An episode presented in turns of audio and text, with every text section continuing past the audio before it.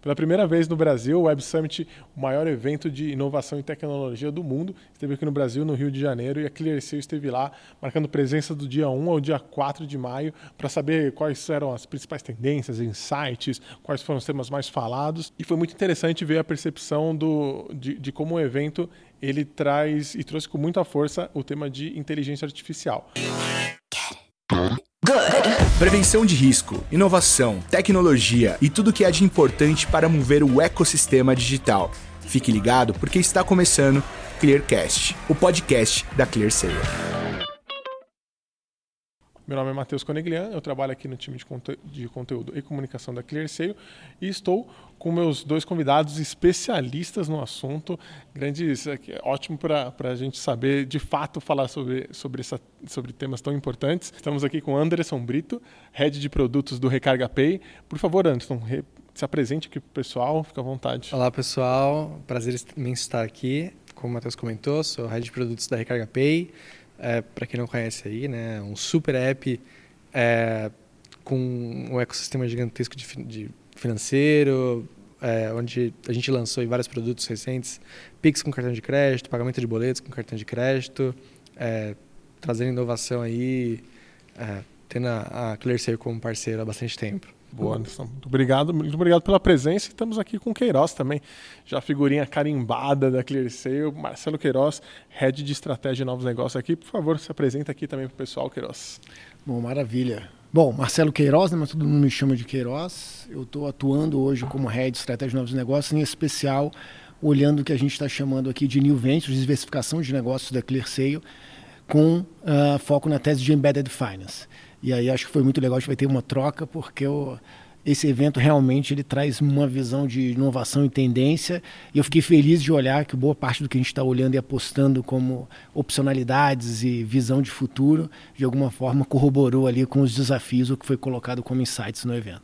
Pô, gente, muito obrigado de novo pela presença e já vou começar falando provavelmente do tema que vocês mais gostam e que acho que vocês vão poder falar com muita propriedade, né? A gente teve lá no Web Summit, a gente marcou presença, vocês devem ter ouvido muito falar sobre é, inteligência artificial, chat GPT, mas também a gente ouviu muito, acho que principalmente no último dia, que teve com muita força essa questão de meios de pagamento, e a gente, nos últimos anos, acho que esses eventos, eles vêm mostrando como, como, como os métodos de pagamento, na verdade, evoluíram, né? Acho que a chegada do Pix há alguns anos mostrou como é, tem um mercado de muito crescimento, e eu queria saber de vocês, qual, qual é a visão especialista de vocês para esse novo mercado de pagamentos, o que foi falado, quais foram as novas possibilidades, tendências. Queria ouvir a opinião de vocês sobre, sobre o que foi falado no Web Summit sobre novos métodos de pagamento, digamos assim.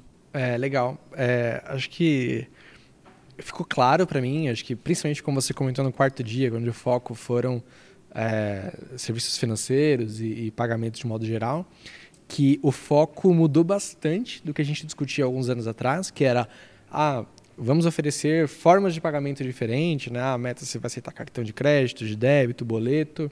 Era muito mais em, em, em opções para o cliente que me atendiam.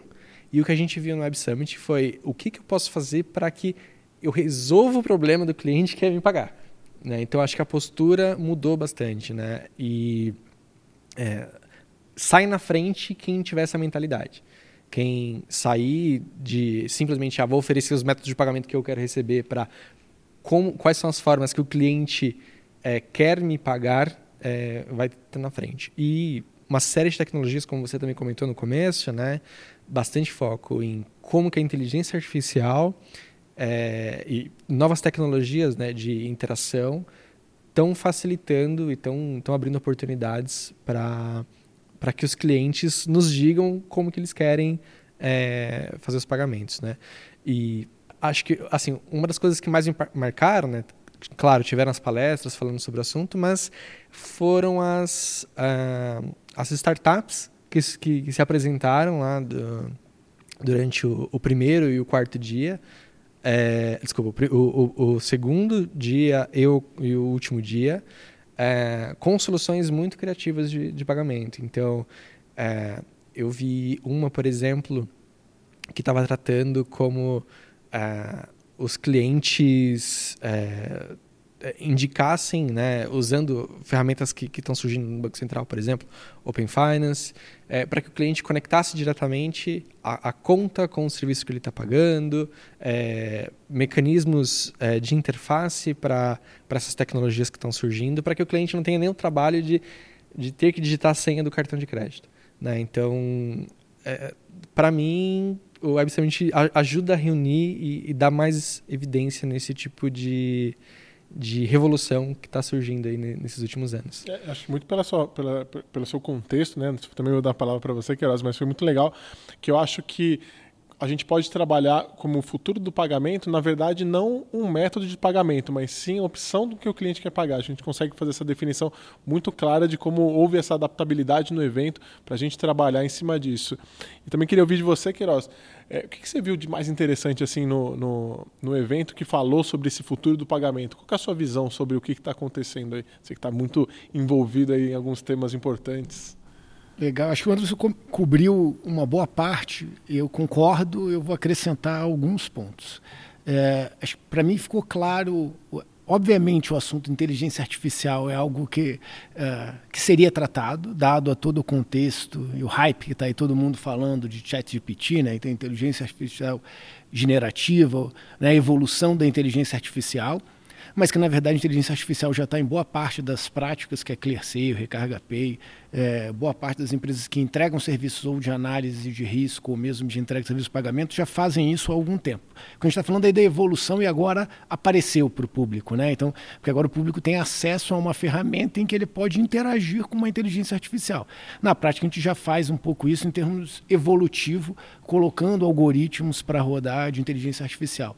E isso acabou permeando. Então, inteligência artificial esteve em várias temáticas em todos os dias, mesmo que não fosse aquele assunto assunto específico, ele vinha à tona ali, cross, em algum momento nas falas, em boa parte das falas. O outro lado que me chamou, e aí obviamente chama bastante atenção como isso está ali, e de, de outra forma fico satisfeito de ver que, o, que a gente já está tratando isso, tem um, tem um salto evolutivo grande aqui que, que a gente precisa lidar com ele, mas de alguma forma já é um assunto em que a gente tem domínio. E do outro lado, é, então, inteligência artificial, a gente está falando muito de né, computação, robotização, automatização. E do outro lado, não somente em pagamentos, mas de forma geral, a importância do cliente, do usuário final, do, do cliente estar no centro, a jornada do cliente. Isso está permeando uh, também vários outros assuntos, desde palestras que falavam de uh, redes sociais e o quanto, na verdade, é como você lê o comportamento do usuário, o que você agrega para o usuário, até aquelas que falavam especificamente de pagamentos.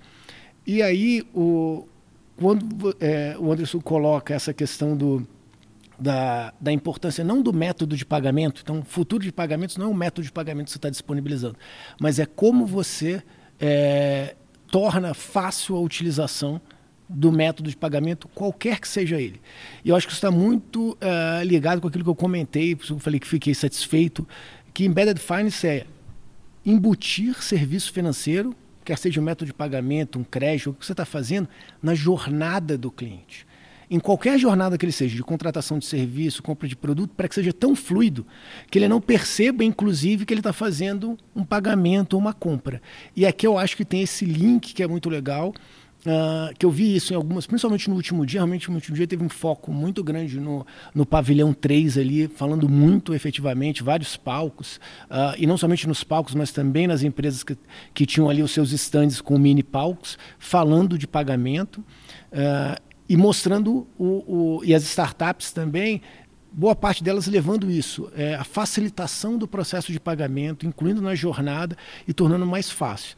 E me chamou muito a atenção no, uma das últimas palestras, no apagar das luzes ali, muita gente foi embora ali na, no... De, um conteúdo bom, pelo jeito. Exato, no final da tarde ali da, do último dia, o pessoal tinha voo e tal, indo embora, uh, que foi até no, no palco ali de um, de um dos bancos que estavam ali com, com um palquinho, é, mas fortalecendo a questão, a posição do Banco Central. Então, como no Brasil, efetivamente, o Banco Central ele gerou um dinamismo para o mercado. Você pega os três pilares de, de dinamização do, do, do, Banco Central, PIX, Open Finance e Real Digital, isso aí, é, de fato, é ótimo pensando em inovação, em capacidade, como a gente tem aqui um, um arcabouço no Brasil, né, usando um termo que está todo mundo falando agora, né, um arcabouço no Brasil, uma infraestrutura sendo criada que permite que a gente alavanque essa questão, ou seja, como eu consigo entregar jornadas de pagamento, é, o, aliás, processos de pagamento dentro da jornada do cliente, independente de quais são. Obviamente, Pix é uma coisa nova, Real Digital é uma coisa nova, mas cartão de crédito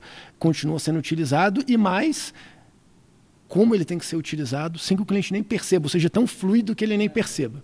É, não, aproveitando é, esse gancho do Queiroz, né, é, sobre o, cliente, né, é, independente, claro, as inovações que, que, as tecnologias que estão surgindo, como as facilidades é, do Pix, é, Open Finance, mas o foco tem que ser no que, como o cliente quer usar. Por exemplo, a Recarga Pay é, de onde eu, eu, venho, né, a gente oferece Pix, então até aí é um standard, só que o Pix com cartão de crédito, por exemplo, está é, muito mais no foco. O cliente quer pagar com crédito. Né? Para ele não importa se é o cartão, se, se ele está usando um QR Code, ele está usando uma forma de pagamento que é com crédito. Né? Então, quem está com esses pensamentos, que é o, como que o cliente quer usar como ele quer fazer o pagamento, né, quando a gente está falando foco em, em, em pagamentos, é, quem tem esse, esse foco sai na frente. Né? Então, é, como a gente estava falando aqui né, de é, Embedded Finance, é, um pouco antes aqui da, das câmeras, é, isso está cada vez mais comum. Eu acho que não é mais o futuro com Embedded Finance. Né? Isso já é uma realidade. A Recarga Pay, antes de ter esse nome, né, ela já nasceu é, com, essa, com essa ideia, com essa proposta. A Recarga Pay, muitos anos atrás, era um aplicativo de recarga de celular que foi criando e adicionando serviços financeiros dentro da jornada do cliente. Até que hoje a gente é um, um, um ecossistema completo de serviços financeiros. A gente é um super app onde o cliente tem é, rendimento de carteira, pagamento de contas, crédito. Então, ele tem N coisas de uma coisa que surgiu lá atrás, de um app que a princípio não era um app financeiro, não era, não era um app de banco, né, que foi adicionando isso. Então, é, isso para mim do Embedded Finance é, vai, é, vai ser mais, cada vez mais comum e o que vai diferenciar não é simplesmente oferecer o produto, né? Vai virar uma commodity, né? Esses serviços financeiros, mas é como você toca o cliente nisso, dentro da sua jornada, o que, que você traz para o cliente dentro do, do universo do, do, do, seu serviço, do seu aplicativo. É, é esse vai ser o grande diferencial, acho que daqui para frente. Boa. E aí, Anderson, você até comentou e acho que você trouxe uma explicação muito legal dessa questão do embedded finance, que ainda é um tema muito incipiente, as pessoas têm um pouco de dificuldade de entender isso, de tangibilizar. Acho que é mais ou menos o, o que até aconteceu com o Pix. Acho que tem uma, uma maturação, digamos assim, para as pessoas familiarizarem. E aí eu gostei muito da sua explicação. Eu vou aproveitar e fazer uma, uma talvez um adendo para o Queiroz também, que ele comentou sobre um ponto que eu acho que é muito interessante trazer isso à tona do real digital. Como você conseguiria é, explicar para as pessoas assim, numa conversa de bar, o que, que é o real digital? Qual é o benefício do real digital? Essa, essa é bem difícil. Né? Até quando esse, a gente tem, esse é o papel. Gente, é, então quando a gente tem reuniões com, com o Banco Central e se, quem está acompanhando esse assunto essa é a grande dificuldade, porque eu acho que você usou a referência do Pix. É interessante. O Pix ele é fácil das pessoas entenderem, porque ele é um método de pagamento. Então a pessoa abre o aplicativo dela, do qualquer que seja, Recarga Pay, qualquer aplicativo, e faz um pagamento usando o Pix. Então é um método de pagamento. analogia da TED. Exatamente. Então fica mais né? fácil entender. É, eu é, acho que a, a boa analogia do real digital é o Open Finance. O Open Finance é o que? É uma infraestrutura para facilitar a troca de informações, disponibilização de informações, uh, para se criar serviços ou ter benefícios para os clientes que dão consentimento que os dados deles estão ali disponíveis. O Real Digital ele também é uma infraestrutura, então é difícil para as pessoas entenderem, porque na verdade, para o usuário final, ele não vai entender o real digital, ele vai entender o benefício, e aí de novo entra a questão de jornada, ele vai entender o benefício. Então, o real digital é uma infraestrutura, que em cima dessa infraestrutura vai estar disponível para instituições financeiras, o Banco Central vai prover essa infraestrutura para as instituições financeiras, que a partir desse real digital vão criar reais tokenizados, ou seja, tokens programáveis em cima desse real digital, e a partir disso vão criar serviços financeiros para o seu cliente final. Então, assim, eu acho que tem dois exemplos que talvez fique mais fácil para as pessoas entenderem. Um deles é, vamos imaginar por um, é, acho que esse é um que mais se utiliza. É, imagina que você está comprando um carro ou comprando um imóvel. Como é que você faz isso hoje? Você faz uma transferência financeira e depois você tem que fazer um registro ou uma troca de registro de propriedade desse automóvel ou desse imóvel, da pessoa A para a pessoa B. É, o real digital vai permitir, por exemplo, que uma determinada instituição, criando ali um real tokenizado em cima disso, crie um instrumento onde ele oferece para que você venda o seu veículo para outra pessoa e que no momento exato onde acontece a transferência financeira também acontece a transferência de propriedade. Essa é uma forma de tangibilizar para o usuário final. Ah, então eu vou ter um produto que ele vai entender. Ah, eu tenho um produto que é mais simples, seguro, onde eu efetuo o pagamento e o pagamento só entra exatamente no mesmo momento em que a transferência de propriedade é feita. Então gera uma segurança. Esse é o benefício. E para pequenas empresas, por exemplo, a gente tem alguns instrumentos de crédito que empresas maiores usam, por exemplo, um FDIC. Então ela recebe lá, é, tem um conjunto de recebíveis que ela tem, e esse conjunto de recebíveis uh, ela pode, por exemplo, montar fundos de direitos creditórios e ela se financia usando esses fundos. Esses fundos só são viáveis hoje por toda a parte de regulação controle entre 50 e 100 milhões de reais. São poucas empresas, de fato, podem operacionalizar um FDIC.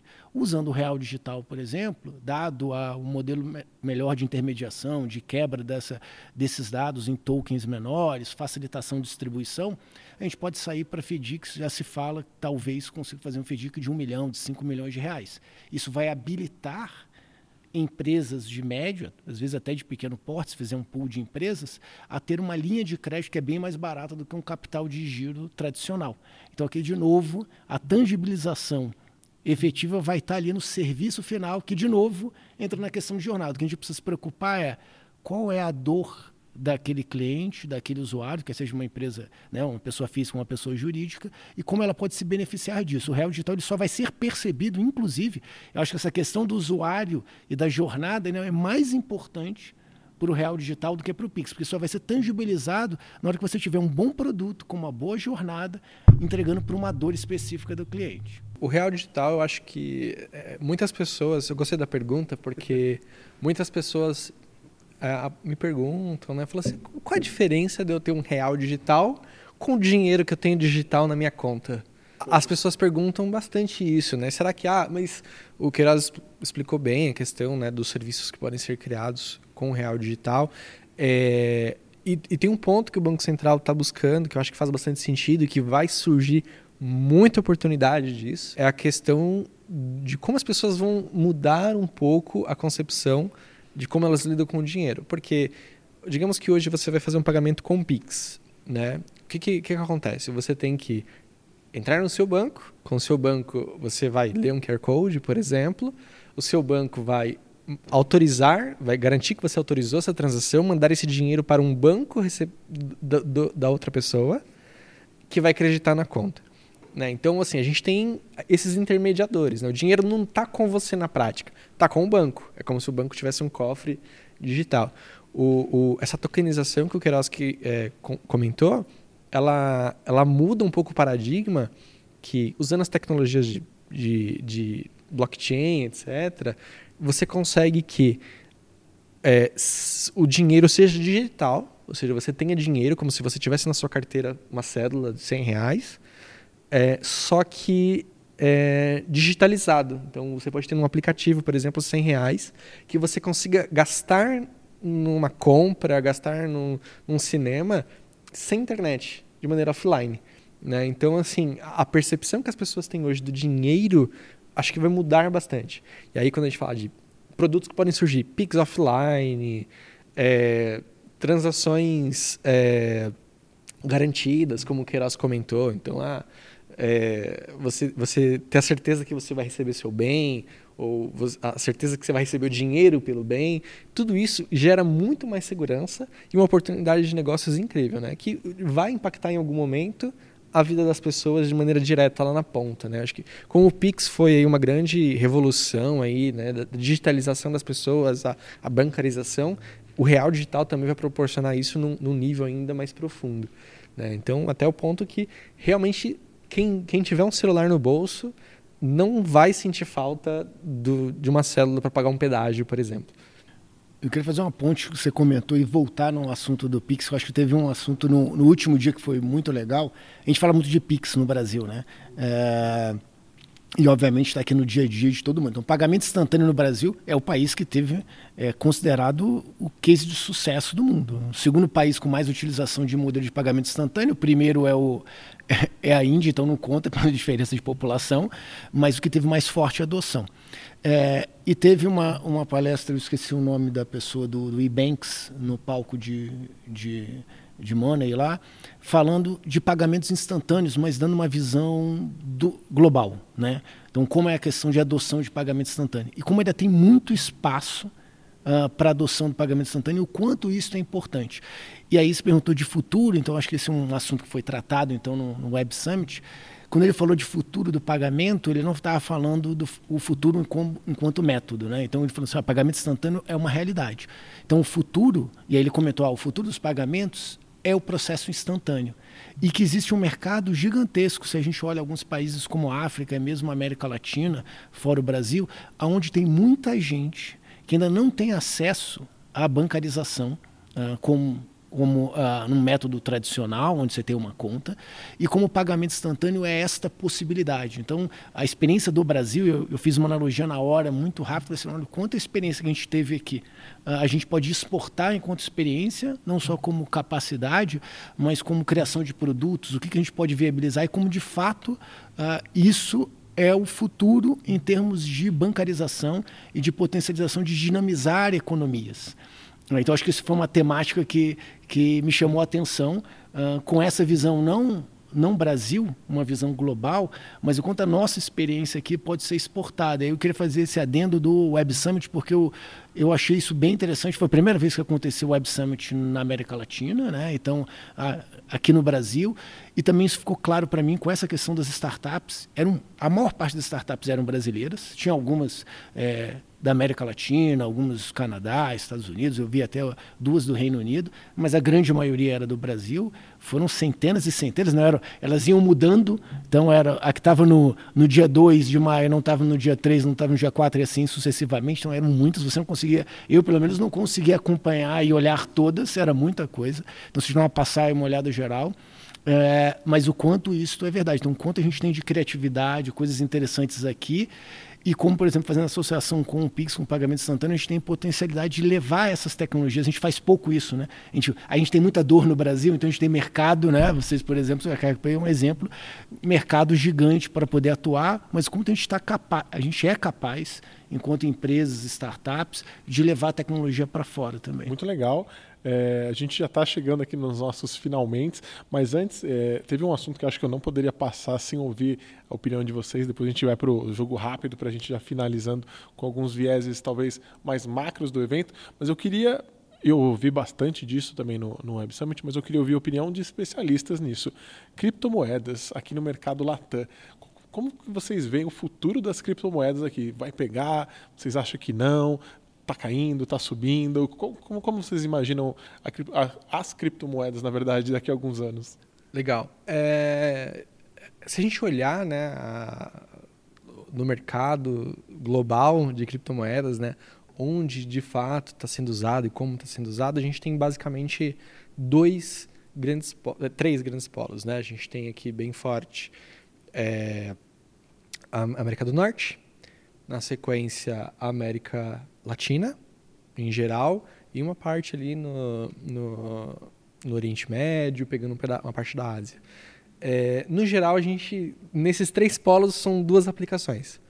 Ou é especulação, então você tem bastante investimento no sentido de uh, vou, vou investir num ativo que vai se valorizar num tempo. E o Bitcoin é um exemplo claro disso que até hoje eu me arrependo que eu tinha quatro, cinco bitcoins e já estaria... É, e você poderia estar morando agora Sim, nas Ilhas Maldivas. Exato. É, então, é, esse é um ponto. E, e, e, eu acho que esse grande boom, acho que já passou a grande curva, tá? Então, acho que agora vai seguir uma valorização constante, porque quem dá o valor é a procura, né? Então, isso acho que não, não tem como voltar. Então, é, mas de uma maneira um pouco mais é, menos arrojada, digamos assim, do que a gente viu nos últimos anos. É, e o outro, a outra aplicação, quase como um hedge. Né? Se a gente olha que alguns países da América Latina, por exemplo, como a Argentina, com hiperinflação, Venezuela, são os países onde você tem aqui no nosso contexto a maior movimentação com criptomoedas. Uhum. Né? Então, é, é, mais como. Na verdade, eu não tinha ideia disso, que esses países têm a maior movimentação, tipo esses emergentes, talvez. Exato, porque assim. Vira uma moeda alternativa. Isso. A gente pega, por exemplo, a, Argentina com uma inflação de 10% ao mês. Então. É, é, Tem mais segurança. É, mais segurança, é mais seguro você pegar o seu capital. É, por exemplo, uma pessoa comum que, tem, que é assalariada, ela pega o salário dela, se ela comprar 100% de Bitcoin com o salário dela, ela garante que a desvalorização vai ser menor do que a desvalorização da moeda. Né? Mesma coisa da Venezuela, mesma coisa isso na, na, no Oriente Médio. Países em guerra, países onde há um problema muito grande com a moeda local, é, tende a, a, ter uma força maior nas criptomoedas. É, aí, vindo aqui, por exemplo, para o Brasil, será que pega?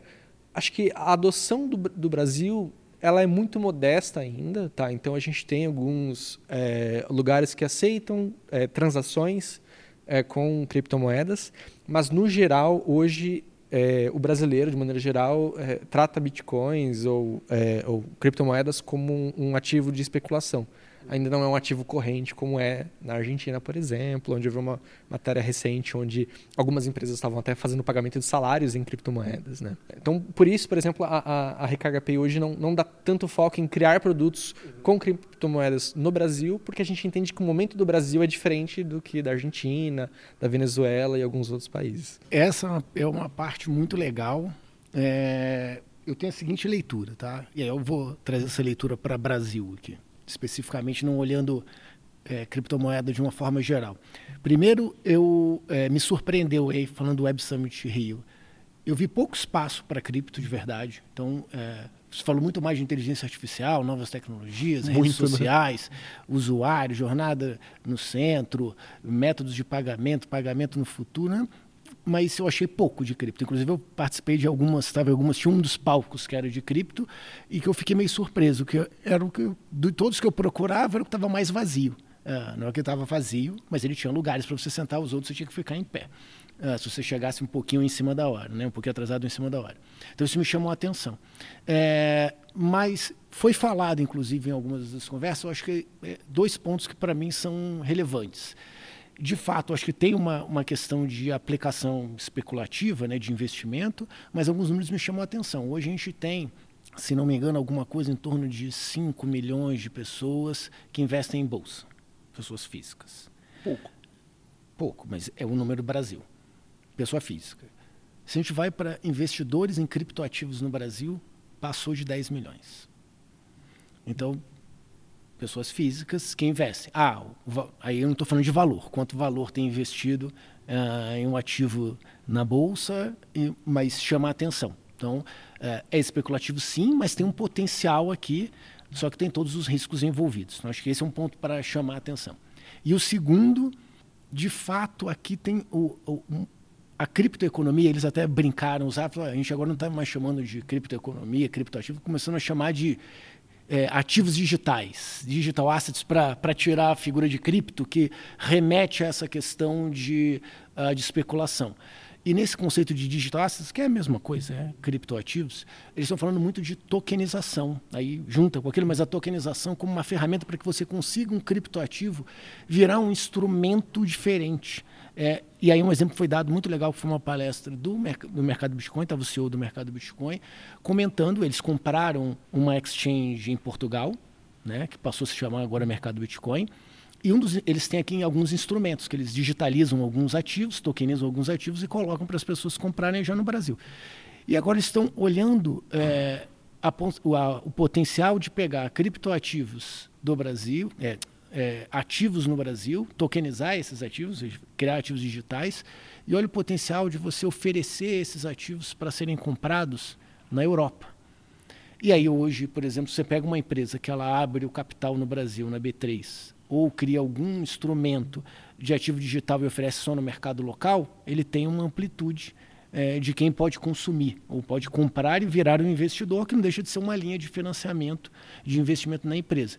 E olha o potencial justamente que modelos de criptoativos ou ativos digitais, usando o termo para tirar o, o viés ou, ou, tentar tirar o viés especulativo, uh, podem gerar para economia, para empresas brasileiras acessarem mercados globais e a partir disso conseguir potencializar e o mercado brasileiro, como a gente falou, né, é um mercado gigante. Então acessarem o próprio mercado, conseguirem consumir e investidores internacionais usarem esse tipo de instrumento. Então acho que tem muita coisa ainda por fazer e um mercado que tem, tende a expandir muito. A gente precisa estar de olho nisso. É, eu acho que em algum momento é, a gente tem, a gente estava comentando iniciativa real digital, assim, em algum momento é, acho que tudo vai convergir em, em autenticação descentralizada, blockchain, e aí os ativos vão ser valorizados com isso. Eu acho que em algum momento isso vai, vai chegar. É, mas hoje, como a gente está falando aqui na situação específica da, da América Latina, né, Brasil, é, onde a economia, estou falando da situação atual, a economia é ativa, por exemplo, alguém que compre Bitcoin aqui no Brasil, é, o gastar esse valor, a conversão por bens e serviços, acaba acontecendo em real. Você sempre tem que vender o Bitcoin ou vender a sua criptomoeda, seu criptoativo, é, para trocar pelo bem, pelo serviço é, em moeda local. É, acho que a gente tem uma, uma maturidade bem diferente assim em, em, na América Latina. Uns estão indo por pressão, porque os governos locais estão é, com dificuldade para controlar os ativos físicos, os ativos é, reais, digamos assim, é, e tem essa pressão, e outros é, porque já está mais maduro, por exemplo, como América do Norte, onde isso é mais comum e eles já estão num nível um pouco diferente de, de troca. Então, é, acho que, que a gente tem bastante está bastante heterogênea a situação da, da América Latina. Eu, eu, queria continuar o papo aqui. Eu, como jornalista, eu queria ficar fazendo perguntas que vocês ficam me dando ganchos, mas é, eu vou finalizando porque eu acho que agora a gente consegue trabalhar e falar um pouquinho mais, é, acho que até de forma um pouco mais direta, sobre o evento em si, que é um que a gente costuma ter aqui no nosso Clearcast, que é um jogo rápido. É, e a gente vai falar um pouquinho sobre o evento, o que, que vocês mais gostaram de lá. E a primeira pergunta é, que eu queria falar para vocês, que eu queria perguntar para vocês, na verdade, é qual palestra que vocês acharam mais interessante no Web Summit? Que valeu a pena ter parado lá uns 20 minutinhos para assistir. É, para mim, uma das palestras que eu mais gostei é, foi da Cassie, é, do Google, que ela conseguiu resumir bastante é, os diversos temas que a gente que, foram discutidos, né, sobre é, inteligência artificial, que é, é, quase uma epifania, né? Você vai começa a, a ter alguns insights com a palestra que está abordando inteligência artificial de um jeito A, a outra traz o, a questão do, do Copilot, do GitHub, né? como que você pode trabalhar isso de maneira ajudar o ser humano, outras criticando alguns pontos sobre a inteligência artificial e, e acho que a palestra dela ela conseguiu sintetizar o que, que a gente é, pode esperar para o desenvolvimento da inteligência artificial. Né? Alguns pontos claros que ela trouxe. Primeiro, inteligência artificial não é uma novidade, já está aí há muito tempo. A, a... a, questão é que as pessoas não usavam a Exato. Né? Isso. Em, em pagamentos, a RKKPI usa a inteligência artificial desde o começo. Então, questões de, de antifraude, questões de qual a melhor forma, é, qual o melhor método de, de pagamento a, a disponibilizar para o usuário, tudo isso a gente já usa inteligência artificial. O que ela destacou, e é verdade, é que com o ChatGPT e outras soluções, é, a, a, inteligência artificial, o que mudou é ela está chegando na mão das pessoas. Né? E aí essa é a diferença que a gente está vendo agora, que é o que despertou uh, o, o, tema de, dessa, dessa maneira como está como, é, tá sendo discutido agora aqui na mídia de maneira geral. E é, uma, uma, outra questão importante que ela colocou, né, que muitas pessoas ficam com medo, ai meu Deus, será que eu vou ser mandado embora? Será que meu serviço, meu trabalho pode ser substituído por uma inteligência artificial? E ela trouxe alguns exemplos, né? Ah, ela pegou assim, vamos, vamos olhar para trás, né? Ela trouxe lá a questão da, da, da NASA, né, das mulheres computadoras, né, que era uma profissão. A computador Sim. era uma profissão, você era um computador, né, uma pessoa que faz é, cálculos e computações. E é, datilografia, outras coisas que a gente pode dizer aqui que são profissões que não existem hoje, porque foram automatizadas por alguma tecnologia, e que o que a inteligência artificial está fazendo é, é automatizando é, o trabalho que hoje são, são pessoas que fazem de maneira mecânica. Tá? Então, para mim, isso, a questão do, do Copilot, do GitHub, que também foi um excelente, um excelente painel, né, que é a inteligência artificial trabalhando junto com as pessoas, é, ela destacou bastante isso, né, que o que vai trazer agora, o que muda, é que a inteligência artificial vai estar na mão da pessoa que está construindo. Então, ao invés dela gastar 80% do tempo dela com atividades mecânicas e 20% usando a criatividade, criando soluções novas, ela vai conseguir gastar, automatizar esses 80% e ter esses é, 100% do tempo dela para criatividade. É, um, um, um, dos pontos que me deixaram é, mais é, impactados foi é, a inteligência artificial ela te dá respostas, ela automatiza bastante coisa com base no que já foi construído. Então, tudo que a gente vê de novo é uma construção humana. Né? Então, de novo, a, a gente já existia, por exemplo, pagamento com cartão de crédito, a gente já tinha Pix. Mas foi a ideia de alguém, por exemplo, da Recarga Pay, para juntar essas duas coisas, algo que não existia. Essa combinação, por exemplo, para criar um produto diferente do que existia antes, é, é um ser humano que precisa estar tá ali por trás e, e, ter as ideias e ter os insights. Então, é, para mim, a palestra dela resumiu bastante os temas, como que a inteligência artificial já está na nossa vida, como ela vai mudar agora que ela está na mão das pessoas e para as pessoas não ficarem com medo, porque na verdade elas vão ter mais tempo para dedicar aquilo que elas é, de fato é, entregam valor. Até para fechar nessa, parece uma coisa que, que eu ouvi muito é as pessoas têm que considerar que a inteligência artificial não é uma concorrente, a inteligência artificial é uma aliada. Isso, é uma ferramenta. Exato. Né? A pessoa, imagina a pessoa falar assim, nossa, não, agora vai ter a calculadora. É. Eu que uso aqui meu lápis. Exato. Cara, não, né? Na verdade, a calculadora é uma, é ferramenta para quem precisa fazer as contas. Né? A mente humana continua, ainda é o, o principal ativo dessas, dessas atividades. E para você, Queiroz, qual foi a melhor palestra? É, eu vou fazer um contraponto aqui que é, obviamente tem várias pessoas com ideias diferentes sobre o impacto dessa, dessa potencial é, evolução da inteligência artificial. E acho que a palestra que mais me chamou a atenção foi a do, do CEO do GitHub, falando justamente sobre, obviamente, o Copilot, que é essa uma ferramenta que ajuda o programador uh, a desenvolver um código onde na verdade você vai lá dando comandos, ele vai te ajudando e você ele vira como se fosse um supervisor.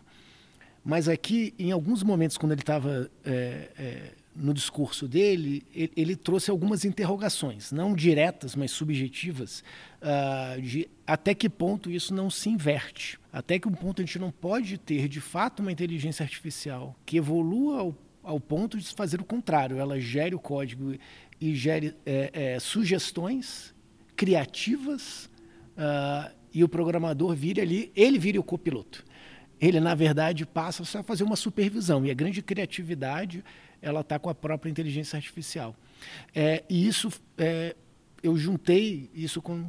Eu não assisti essa, mas outras pessoas comentaram sobre algumas é, palestras que eram sobre redes sociais. Então, o quanto que você consegue ler de dados, né? Hoje, as redes sociais olham o comportamento, olham os dados então, do TikTok, que revolucionou, porque ele tem um modelo, o, o, algoritmo dele é diferente do algoritmo, por exemplo, do, de um, do Instagram. No Instagram, de acordo com a sua comunidade, o que você dá de like, o TikTok fica olhando o seu comportamento de forma individual para poder entender isso, para ficar te entregando conteúdo. Então, são algoritmos que pensam diferente. O quanto isso, junto com uma inteligência artificial, que tem potencial de evoluir de fato, para passar a ser criativo, ao ponto de conseguir produzir algo, mesmo que tenha sido como uma base inicial de um ser humano que entregou um conteúdo, um formato, mas que ele consiga começar a ter criatividade. Eu acho que a gente tem um potencial, isso foi falado em algumas palestras, eu acho que esse era um assunto, esse é um, é um dilema ainda, né? tem vários pontos de vista diferentes, mas eu acho que isso pode ter um impacto muito diferente de um processo de automatização. Então, uma coisa é você ter uma. O cara fazia com cálculo no, no papel, depois começou a usar a calculadora, começou a usar o instrumento, depois começou a usar o computador. E outra coisa é alguém que faz por você, de verdade faz por você. Então, atividades. É, a gente sempre falou que a automatização iria é, eliminar trabalhos manuais, repetitivos. O que a gente está falando aqui é que talvez tenhamos no futuro uma inteligência artificial que substitua a criatividade. É, o que era um pouco inimaginável você ter é, um algoritmo né, é, que tem a criatividade do ser humano. E a gente está vendo isso com algumas aplicações pós ChatGPT, que não é só ele, tem o que também é da OpenAI, que faz um desenho, já ganharam vários, ganharam concurso, depois falaram, ó, foi, não foi eu que fiz, foi, foi uma inteligência artificial que fez isso. Então, a, eu acho que a gente está nessa fronteira ainda, a gente vai entender isso, e eu, de verdade, não tenho essa resposta, mas eu confesso que olhando, eu falei assim, realmente, tem potencial para isso acontecer. Na hora que a gente inverter isso, um algoritmo que tenha criatividade, talvez a gente tenha uma disrupção maior. Não vão acabar as profissões. Vai ter lá um engenheiro de prompt que vai dar lá a opção lá e, o, e a orientação. Mas talvez algumas profissões com criatividade que a gente pelo menos na minha visão, era muito difícil que isso virasse é, uma, um trabalho tangível para um algoritmo fazer de inteligência artificial, talvez seja possível. Acho que não agora totalmente, mas a gente está numa fronteira disso. É, eu, eu, eu, gostaria de uma tréplica, tem tempo? Mais ou menos, mas vamos lá. Não, para mim, assim, é, eu entendo que quando a gente coloca... Ah, tem a é, é, é que acho que o, o material gerado versus criatividade são é, são termos muito próximos, mas que são, é, em essência, diferentes. É, vou dar um exemplo aqui, por exemplo.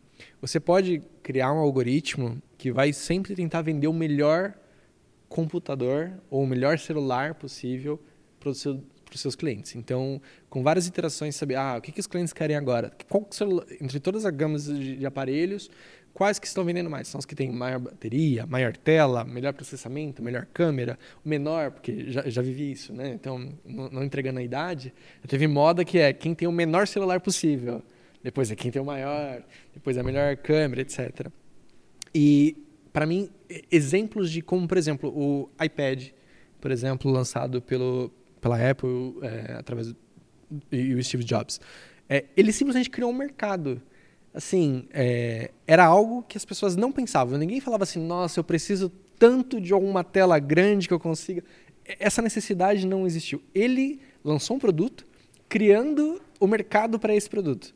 Né? E, para mim, a inteligência artificial ela ainda não consegue fazer isso, porque é, essa diferença entre a criatividade de pegar é, coisas muito diferentes é, sem ter um, um, um, uma referência prévia fazendo esses cruzamentos, hoje o que a gente é, constrói como inteligência artificial né, e machine learning é, não conseguem fazer, porque ele está sempre baseado na experiência passada para desenvolver algo novo. E às vezes vem algo que é muito disruptivo, que é uma coisa completamente diferente e que ninguém fez antes, e justamente por isso é, não é capaz de uma inteligência artificial é, desenvolver hoje. Tá? Então, eu acho que, que existe essa, essa pequena eu separação. Que hoje a gente não tem isso. Não, mas hoje. eu tenho dúvidas. eu tenho dúvida se a gente não está no limiar de que talvez isso evolua. E aí eu acho, aí para mim essa é uma disrupção gigantesca. Se tiver de fato sim, uma inteligência artificial com capacidade criativa, uh, que é diferente de você aproveitar informações e fazer isso melhor, eu acho que isso é um, isso é um dos dilemas. Isso, isso teve em algumas palestras, eu acho que isso está sendo, obviamente, estaria. Né? Por isso que a gente falou que a inteligência artificial estava em quase todos os assuntos do Web Summit. Não tem como, né? Porque não teria como, porque ele é um dilema. Então tem opiniões diferentes, visões diferentes. Eu acho que a gente está no limiar dessa disrupção. Ela vai acontecer? Pode ser que tecnologicamente sim, mas é, regulatório ninguém queira que isso aconteça. Então tem tudo isso. E para fechar agora, jogo rápido, defina o Web Summit num tweet. Definir Qual tweet? tweet com, com, quantas? Com quantas? No tweet tradicional, no tweet tradicional, não no, não no, não agora ampliado. É, o Web Summit, um evento que condensou muitas das tendências que a gente vem acompanhando dos últimos anos e nos deslumbrou com, com a revolução da inteligência artificial que está por vir, que é a inteligência artificial na mão das pessoas. Esse é um tweet do Elon Musk. Ah, perdão. mas, mas foi uma ótima definição. É, Queiroz. Eu acho que é Web Summit Rio, uh, o começo de visibilidade do Brasil com a capacidade dele de inovação para o mundo. Maravilha. Gente, Anderson, muito obrigado pela participação, por ter aceitado o convite, por esse papo riquíssimo. É muito legal você conversar com pessoas de fato especialistas no assunto. Queiroz, é sempre um prazer conversar com você. sempre falo que aprendo muito. Acho que é um, um oráculo aqui para Clearseio. Muito obrigado pela presença de vocês dois. É, espero nos revermos mais com podcasts, mais encontros, mais eventos. É sempre um prazer. Se vocês quiserem deixar algum recado aí para a câmera, para o nosso público, fiquem super à vontade. Legal. É, o que eu posso dizer é a gente, o nosso papel na, na recarga, meu papel lá como head de produtos é tentar antecipar ao máximo essas tendências que a gente viu no Web Summit né, e trazer o, o, na mão das pessoas que usam nossos serviços e a gente convida todo mundo a, a fazer parte desse time. Então, entrem nas redes sociais da Recarga Pay, entrem no LinkedIn da Recarga Pay, vejam as oportunidades que a gente tem. A gente está contratando muita gente, porque inovação não para. Então, é, se você tem uma habilidade, você sabe que você é bom naquilo que você faz, procure a gente, que a gente está aberto a, a, a, te receber e, e fazer novas revoluções no mundo. Não, acho que, primeiro, agradecer, acho que esse espaço foi super legal, a troca também. Eu acho que o especial Web Summit traz aqui uma reflexão muito forte, que a Clearseio no caminho dela de diversificação, eu sou uma das pessoas, uma das pessoas de um grupo responsável por levar a diversificação para a Clearseio e ir para outros mercados, é que realmente tem muita tendência, muita possibilidade e que boa parte delas está, já estava no radar da Clearseio, mais do que nunca a gente vai tentar endereçar isso tanto quando a gente fala de pagamentos, PIX, Open Finance, Real Digital, jornada, embutir serviços, é, tudo isso é, é claramente não o futuro, a atualidade e que essas são tendências para serem massificadas. E a gente está aqui disponível para fazer, e como o Anderson comentou, também entre nas redes sociais da ClearSale, a gente está em todas, inclusive agora no TikTok também, que eu fiquei sabendo. Uh, entre nas redes sociais da ClearSale, interajam com a gente, a gente está sempre aqui disponível para entregar informação, colaborar e co-criar com o mercado. Boa, muito obrigado mais uma vez. Agradeço todo mundo que estava assistindo a gente. Se você gostou desse episódio, se você gostou do assunto Web Summit, se você ficou interessado nessas é, tendências do mercado de pagamento, a ClearSale também fez uma página exclusiva do Web Summit. O link está aqui na descrição. Vocês podem é, parar um pouco, ler todo o conteúdo que a gente fez, porque a gente colocou muito mais coisa lá. E se você tiver alguma dúvida ou sugestão, mande um e-mail para comunicacal.clear.sale. Exato, sem o tio, sem o cedilha comunicacal.clear.sale. Se você gostou desse episódio, nós também tivemos uma gravação com o pessoal do iFood e do Vtex, que você pode encontrar no link da descrição também. Muito obrigado.